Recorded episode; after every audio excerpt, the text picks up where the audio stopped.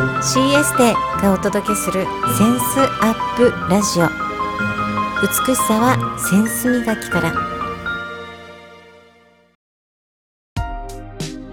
CS でがお届けするセンスアップラジオ。美しさはセンス磨きから。センスアップというコンセプトでこの番組をお届けしていきます。センスは3つの C キャッチチョイスチャレンジ。を磨いていくことで心の美しい美人を追求していく。センス磨きをしていくことで一人一人の可能性が最大限発揮されるというビジョンを持って各フィールドのプロをお招きしながら豊かなライフスタイルを送っていきたいというあなたと一緒にこの番組を作っていきたいと思っています。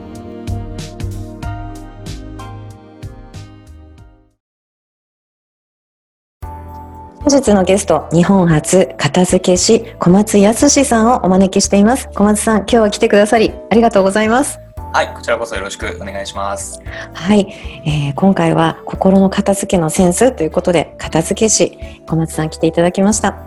い、えー、改めて活動紹介、えー、私からもお伝えしたいと思います。はい、はい、えー、2005年に片付け師としてデビューされて、えー、物と人の関係を探求し、えー、以前そうですね片付けられない人片付けがちょっと苦手な人自分の部屋を片付けたら人生がスッキリすると分かっているのになかなか始められない人向けに個人カウンセリングコーチングを提供する片付けコンサルティングをスッキリラボとして銀座で開業され現在はえ今まで2000人以上に片付けコンサルティングを行っているそういった活動をされている小松さんです。小松さんからも活動のアピールしていただけますか？はいありがとうございます、はい、えっ、ー、とそれにプラスするとですね今はあの、経営者だとか、はい、えー、と会社の社員さんですねに向けての片付けを、はい、えーと、コンサルティングとかですね、えーとあと片付け研修というのがありまして片付けをあ、の研修の形でお伝えしたりしてます。なので当時そのプロフィール書いた時に2000人だったんですけど延べで言ったら1桁増えていてもう2万人以上。全然違うじゃないですか。全然違うじゃないですか、はい、もう2万人って言った時にもちょっともう2年ぐらい前なのでもうちょっとあれなんでしょうけど。はい。そうですね。なのでスタートはでもおっしゃる通りであの、最初は片付けたい人大募集っていう感じであのこの仕事を始めましたんで、まあ、個人個人の方が個人自分と自分自身の問題としてあの、うん、どうにかしたいっていう方を、まあなんとか。自分自身がねやっぱり片付けってそんな得意じゃなかったしいろいろ悩みもあったので、そうね。だからそこからでもなんか世の中のためになる仕事になりそうかなってすごく思ったので,、で始めてで、はい、そうなんです。で今はあのどちらかというと会社ですね。会社の方に会社にはい、会社企業組織、はい、団体ですね、はい、の片付けということで活動してます。はい。はい。そうなんです。ガイアの夜明けにもスポットライトを当てられて出演されていましたよね。そうですね。はい。そんなこう書籍のタイトルをいくつか拝見させていただきましたありがとうございますはい片付けと人生がつながっているっていうキーワードが残ったんですけれども例えば、えー、本棚の状態が自分の頭の中の状態ですよとかキッチンが食生活のあなたの状態ですよ。玄関は新しいものが入ってくるチャンスの場所なんですよっていった、えー、片付けと人生片付けと心がつながっている、えー、そういう活動をされているんだな。そういう考えを持ってされているんだなっていう印象を受けたんですけれどもその片付けと人生心がつながった経緯とかきっかけっていうのを教えていただきたいです。はい、えーと、うん単純にあのそこに至る前にやっぱりあの、まあ、今ね聞いてくださってる方もそうかもしれないし、はい、いや片付けられる方も多いと思うんですけど、センサープラジオのねの方は。でもやっぱり多かれ少なかれなんかこう自分か自分の周りかって言ったら、まあほぼ100%片付けの問題ってなんか、はい、小さいか大きいか別にしてあるのかなと。で自分自身もやっぱり物がなんか、物に対する執着がものすごくこう、はい、子供の頃からあってどっからかなのか、要は所有欲じゃないですけど、はい、こうあのいとこの家に遊びに行くとこういとこがいろいろものをくれるんですよね。それくれてもらった、今ゲットしたものを。やっぱりなんか普通そういうのって遊んでるうちにどどこ行っちゃったか忘れちゃったみたいなこと多いじゃないですか。はい、私はあの未だに記憶があるんですけどもらったら遊びに行く時何かこうカバンとか袋か何か持っているとそれにちゃんと入れて、はい、自分自身がその部屋のこう端っこというか隅っこの方にそのカバンを置いて物をちゃんとそこにしまって。でそれをこうなんか他のいとことか誰かに取られないようになんかこうこういつもこうしっかりそこをチェックしてるっていうか なんかすごいなんかこうそういう子供だったんですよね。おいくつぐらいだったんですか？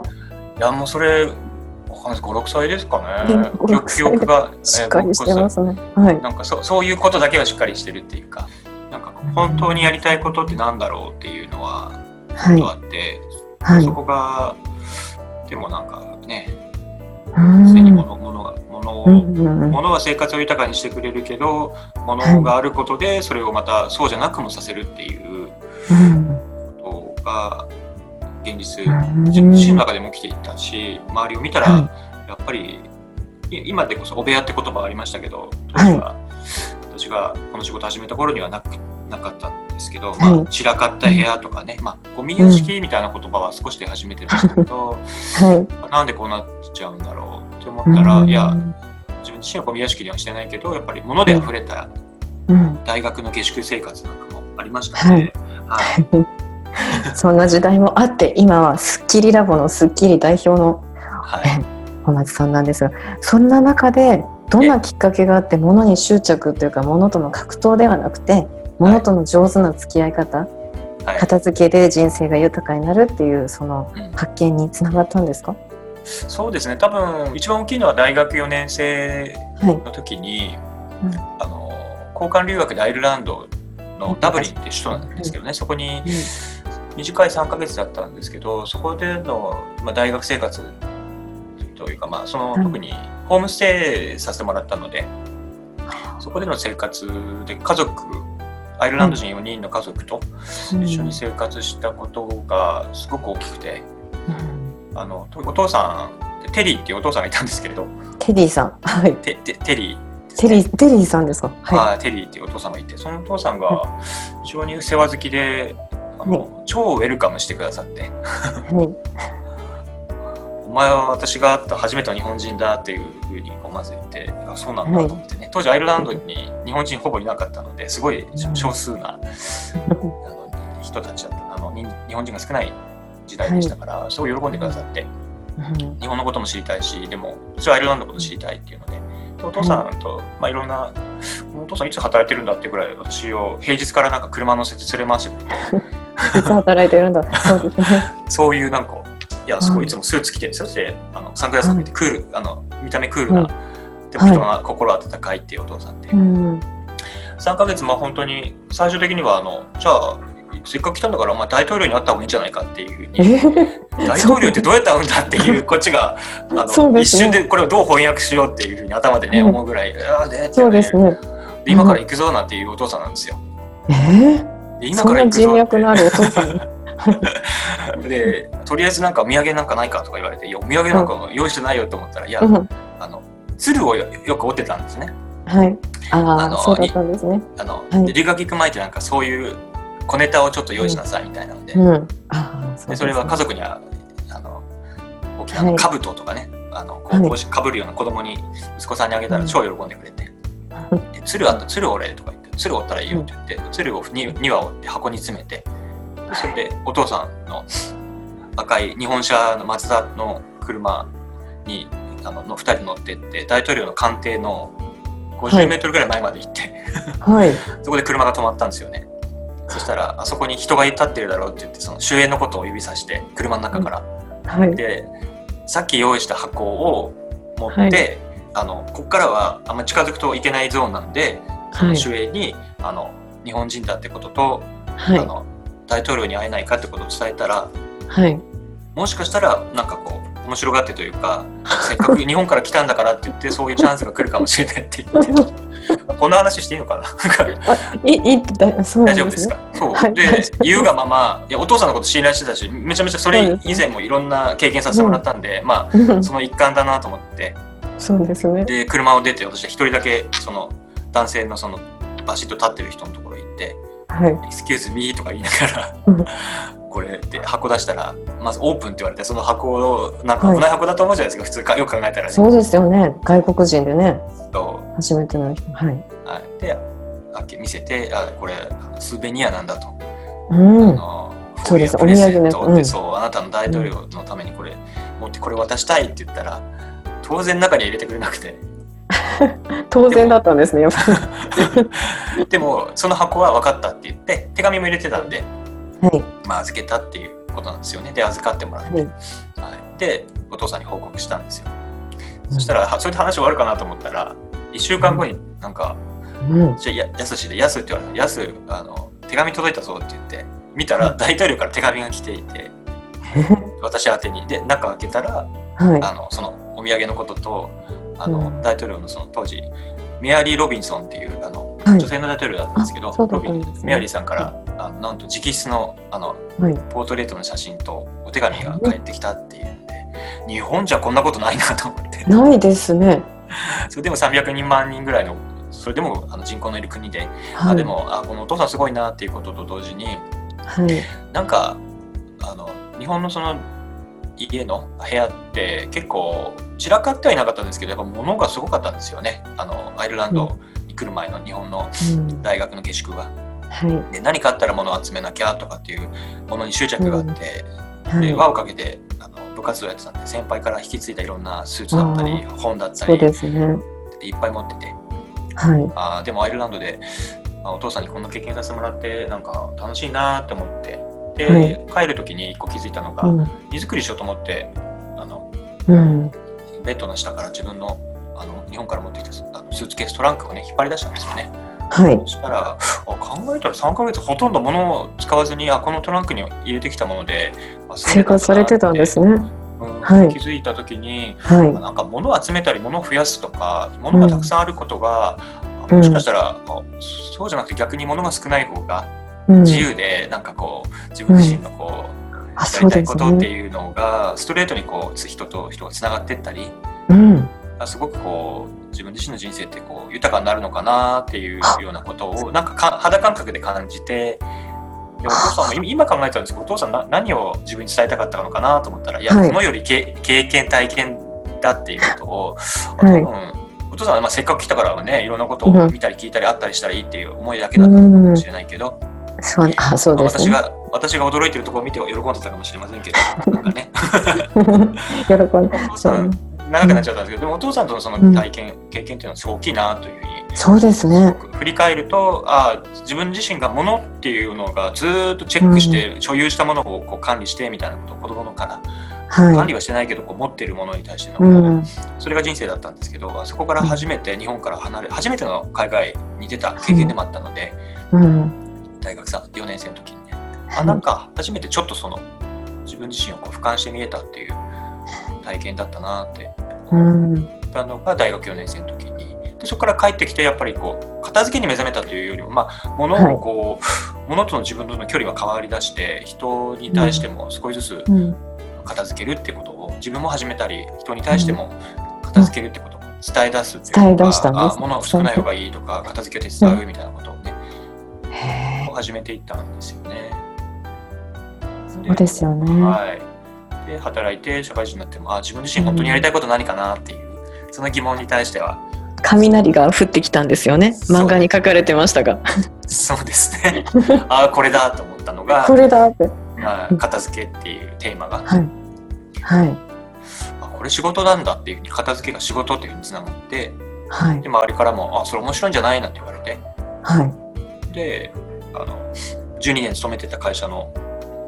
その時の総務部の部長にね、うん、あのちょっと会社辞めようと思うんですけどって実績もある中でそうだったんですよねそしたら「え何どうするの？次どこどどこの会社とか決まってるの?」って言われたんで「いやあの独独立でしてあの片付け師になろうと思うんですよってはい。言ったら、あそんな国家資格あったっけって言われて。そんな国家資格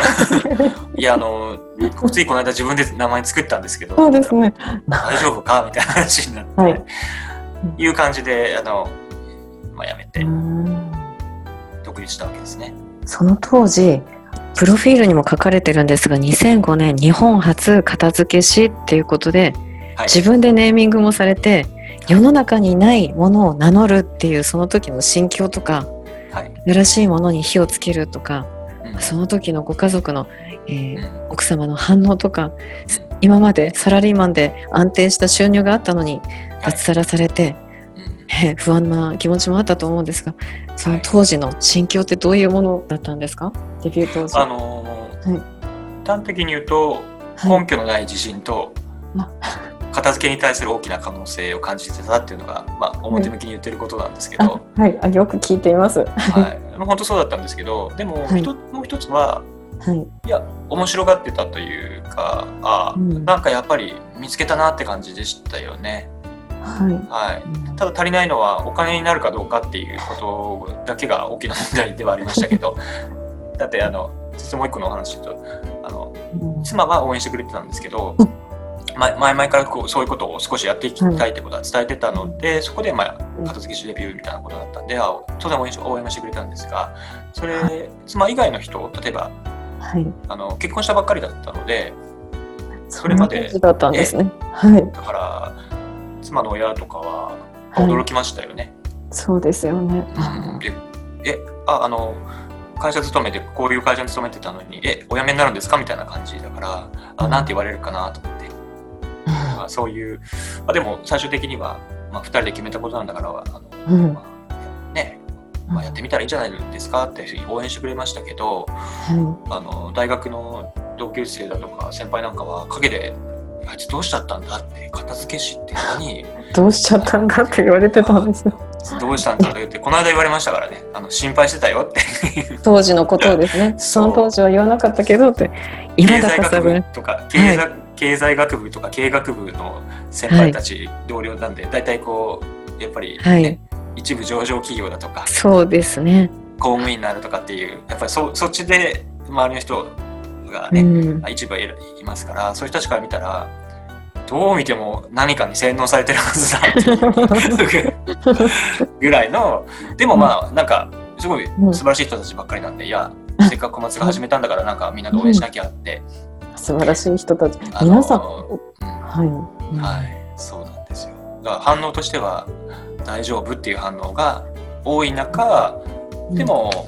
あのお客さんになってくれた方の一人でね、やっぱりだんだんその当時関小春さんがせあの紹介してくださったように、片付けに、うん片付けようと思ってるけどなかなか片付けが進められないっていう、あるうん F さんっていう女性の方でね、はい。連休中にゴールデンウィークで片付けを自分なりに長年のもう積年の思いでねもう意を決して旅行大好きなんだけど、たまたま1週間のそのゴールデンウィークを全て旅行や今年はやめなやらないって決めて行かないって決めて、全部の日にちを片付けに当てたっていうんですよ、うん私私と会う前の話として。とはい。ころがやっぱりなかなかうまくいかずにうんそれでも頑張ってね、1週間あるからって言って、じゃあ明日は、明日はってやってって、で、いよいよ最終日になって、夕方迎えた瞬間に部屋を見たら、むしろ散らかってるっていうね、そのものがわーっと出ちゃって、この後明日からもし会社なのにどうしようと思った瞬間に、もうなんか、涙が出ましたと。もう何やってたのこの1週間っていうね。うんしかも自分は片付けられなくてっていうことを自分に対する、本当にこううん自己承認がないというか、自分を責めるみたいな。だかはら、いや、私こういう仕事待ってたんですって言ってくれたんですよね。い。はい。自分自身の片付けをちゃんと応援サポートしてくれるような、こういう仕事ないかないかと思ってたっていうね。で、それを聞いた時に、あ、一人でもこういう人がいてくれたから、うん。あこの仕事始めた甲斐があったなって初めてこう思えたっていう。うん、それはすごく自分自身にとっては大きなやっぱり言葉でしたよね。そうですね。待ってる方がいたっていうのを実感できた出会いでしたよね。物の住所の決め方のコツっていうのをあ一言でアドバイスしていただいなんかすぐアクションにつながることっていうのがありましたら。そうですね。それだけ聞い取って言えば、非常にシンプルで、よく使うものが近くに、あまり使わないものは遠くに。すごい。でで間違っちゃうのは重大切なもの重要なものをやっぱ近くに置きたくなっちゃうんですけど、はいね、それは遠くでもよくて注意することはあのむしろしまい方というか収納の仕方ですよね。だからあのちょっと書類を思い浮かべるんですけど、はい、あの重要なその賃貸契約書だとか、はい、あの家のその売買でね、持ってる契約書とかって大事だとするじゃないですか。そうですよ、ね、でもそれをいつもカバンに入れてないですよ。入れてないです。なくしたら大変ですし。そうで、ね,、も片付け苦手な方でよくあるのはそういう重要処理も意外とすごく近くに置いてあったり。この間ある方の片付け指導テレビの番組だったんで個人指導させてもらったらやっぱり重要書類をキッチンの、うん、あのシステムキッチンの一番下にあの説明書をたまたまキッチンの説明書とか、はい、キッチン用の説明書があったんで、ね、それをいいことにいろんな契約書とかもそこに全部入れてるんですよね。ああ、なくなってしまいそうです。はい、そうだから場所としていつも認知できてるからいざとなったらって言うんですけど、うん、いざとなったら使うものってそこには何も入ってないんですよね。うん、重要だけど頻度が高いものではないんですね。重要だけど、使う頻度は、下手するとほぼ一生使わないものも多いっていう。そうですね。うん、だからやっぱり近くにキッチンの収納には全てやっぱしょっちゅう使うものが入ってるっていうのがベストなので、はい、重要書類は遠くでもいい。ただし金庫だとか、しっかりとした収納の場所を決めてしまうことっていう。はい。頻度と重要度っていうのは分けて頻度と重要度でその距離を決めるってこと定位置を決める住所を決めるっていうことですのすごい。これを聞いただけでもかなり違いますね。考え方が定まるので。これは頻度高いかな？これ重要かな？っていうのをかなりいつも物差しに測れるので、はい、あありがとうございます。はい。センスアップラジオではセンスのある方にセンスを伝授していただくっていうコンセプトで、うん、小松康さんは片付けし、物の片付けなんですけれども、心の片付けのセンスをお持ちだなと、インスピレーションを受けまして、改めてどのようなセンスだと思われますか？あの、今日ずっと出てきたキーワードは、あの、はい、心の前に物だと思うんですけど、はい、えっと、私たち片付けするって言ったら、まあ、一つは、あの、物だと思うんですよね。で、で物って、こう、最近、あ、物って何かなと思ったら、健常者であれば目で見えて手で触れられて、うん、そして動かせるっていう、たり前なんですけどこの話は。ただそういうまず目で見える。目の前に、えー、洋服がある。たくさんある、目で見えて。で洋服は手で触れられますよね、はい、触れる。そうです。それを、はい、あの多分動かせますよね、はい、うまく動かせるか？とかそういうのじゃなくて動かせる。そうすると、私たちにとってあの物って何なんであのいいかというか私は物から片付けるっていうのはやっぱり自分自身がコントロールできるものなのかなと思うんですよね。ですね、コントロールある程度できるもの、うん、いやだけど片付いてないってことはコントロールできてないとはいえ、うん、ただ今日のその心っていう小原さんがインスピレーションを受けた心の片付けって最上位というか一番心ってあのコントロール、はい。えー、しづらいもの。はい、まず目で見えますかっていうので言ったら心をじゃあはい、例えばお子さんと一緒にね、はい、じゃあ心を絵に描いてくださいって。私なんか心って言われたらもう真っ先にハートが思い浮かぶのか、はい、いやもう心って漢字で書きたいなみたいなね。そうですね。あとなんだろうみたいななるじゃないですか、うん、最近脳みそがね脳脳脳科学が達すると、はい、それを脳脳が心ですよなんていうふうにこう言ったりもする、うん。はい、実態がまだこう人それぞれであるっていう意味で言ったら目で見えないし、うん、えー、触れられるか触れないですよね、うん、触れないですね。心は、うん、で心を動かすって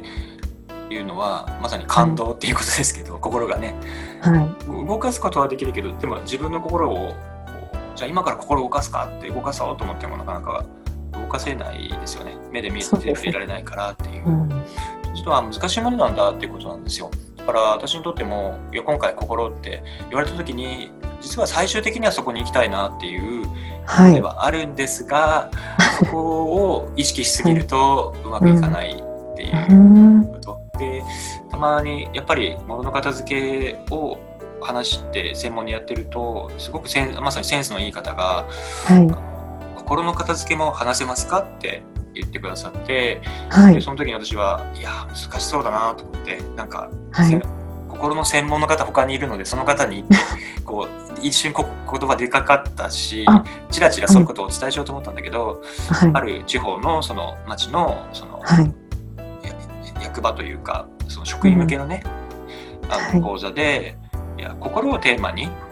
毎年なんかこう、プログラムをやってるんだけどはい。今年はなんか片付けと心を絡めて話してくれないかなって言われてあそれで小松さんがなんかいいと思ってって言われたうん時に、いや物だったらもう何時間でも話せるなと思ったんですけど心難しいんだなと思ってはい。でもあ考えたらそっかと思ってやっぱり心をうまく扱っててる人は、そもはそも物の扱いもうまいのかなと思ったんですよね。い。うん。しっかりとやっぱ身の回りの片付けができていたり、あの物以外にも、うん例えば時間の片付けができていたりあそうですねとかっていうようなこと、でも物片付いてないと探す時間がすごく多かったりはい。探す時間が多いと焦ったりイライラしたり人に当たったりそうですね。最後は自分をね。自分をなんか、うんああダメだって責めたりっていううん。でテンション下がるわみたいな感じにこうね なって何やってんだろうとかってなって朝行くまでにもうなんかすごい疲れたみたいなねうん。それが心がそっか疲弊したり会社に行けば行ったで書類が片付いてないので、うんあれあの書類どこ行った？とかね あっていやちょっと待ってくださいよくありがちですが。はよくドラマであったりすい。ある、りますが。はい。うんでもできる人はそこをちゃんと抑えて物を片付けている思考が片付いている、うん。真のあの物が片付いていることがドミノ倒しのように物から、はい。えー、と行動ですね次はね自分の、はいい、い動きができていい動きをするから時間や、あとか、うん思考ですねそうですね。考えもしっかりとしていくはいっていうことにつながり、最後ははい。あ。すっきりとした。自分の生活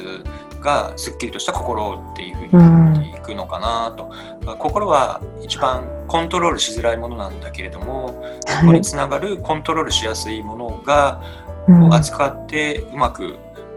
コントロールできた先にやっぱりも心につながっていくのかなっていうふうにんですよね。あそうするとやっぱりあ心の片付け心みえっと心の片付けのセンスって言われた時にはい。それはすなわちまずうん基礎編は物の片付けだっていうところが一つ答えかなというふうに思いますよね。そうなんですね。目に見えないものを扱う前に、目に見えるもの、形、形のあるもの、ものを片付けるっていうのが基礎編なんですね。そうあですね。書籍の中の一節で、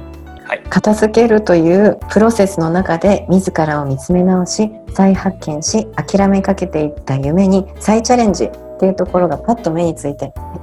うん印象的でした。あありがとうございます。はい、なんか片付けることである方はあの、はい懐かしいもう30代後半の方だったんですけどはい、私と以前会ったっていう方であのなんか Facebook か何かであの記事を上げて、それを上げた時に私のことまた再度思い出して、ねあのご連絡くださったんですけどね。その方がはい中学校時代の交換日記が片付けてる最中に出てきたと。でその交換日記をしてた相手はあの女女性なんですけどそれも、はい。あの男性じゃなくて当時の仲の良かったああの女中学校同士で時代の女同士の、はい女子同士のその交換日記が出てきたと。でそれをよ読んでいくと当時あ私はこんな夢があってこんな風になりたいってこうずっと書いてたことが、読んでいくうちにあ今自分がそれは全てほとんどこう実現できているっていうことに、その交換日記を読んで気づいたって言うんですよね。でもその時に初めてあ今の仕事ってあそっか中学校の時からもこれやりたかったんだっていうことだっていうふうに気づいた時に、あうん初心に戻れたというか、ああなんかすごく自分自身をこう褒めてあげたいみたいな。その方にとっては初心に戻れた出会いでした。はい。そうですよね。なので、うん片付けすることがものとこう再再開するというか、そのはことで自分自身やりたかったことのこい。ううん原点にはい。戻るとか忘れてたことをねもう一回思い出,、うん思い出すきっかけにもなるっていうこともね、あるなっていうふうに本当ですね。思いますね。うん、そんないろんな片付け片付け師としてデビューされてからいろんな方との出会いをされてきた小松さんなんですけれどもこの番組がゲストがゲストをつなぐということで次のゲストを紹介していただいてもよろしいでしょうか？あはいもちろんです。よろしくお願いします。はい。それでは最後にこのセンスアップラジオのリスナーに向けて一言メッセージお願いします。そうですね。あの、えー、片付けっていう言葉は私も片付けしなのであのしょっちゅう使う言葉ですけどやっぱり、えー、一言もしようとしたら、えーと、たかが片付けされど片付けっていう言葉ですかね。あの片付けはもう本当に、まあ、この瞬間もあ片付けなきゃってね思い浮かんでるあのリスナーの方もいらっしゃると思いますけどもでもなかなかうまくいかないっていうこともねよくあると。からでそれが結局自分自身の生活や仕事大きく言えば人生にこうつながる影響を与えているのが片付けかなと思うので、えー、たかが片付けだけど片付けをしっかりとすることが人生の片付けにつながるで片付けとは型をつけるっていうちゃんと終わらせるっていう、えー、意味が私はあるかなと思ってるんですね。で物をしまうっていうのもおしまいっていうのはあの言い換えるとしまうって終わりっていう字もね、はい、あのかか書き換えられるというかそういうふうに書けるように、うん、終わらせるっていうことのセンスを磨くことかもしれないんですよね。うん、なので終わらせられる人は新しい始まりを呼び込めるものを捨てれば新しいものが入ってくるっていうのは、まあ、そういうことすなわち人生もまた新たな変化をこう呼び込むのは古いものを手放すおしまいにする力っていうのが、はい、心の片付けのセンスでもあるかなと思いますのでまずは物からぜひ片付け始めていただければと思います。はいセンスのあるメッセージありがとうございます。本日のゲスト小松康さんをお招きしました。ありがとうございました。ありがとうございました。CS でがお届けするセンスアップラジオ。美しさはセンス磨きから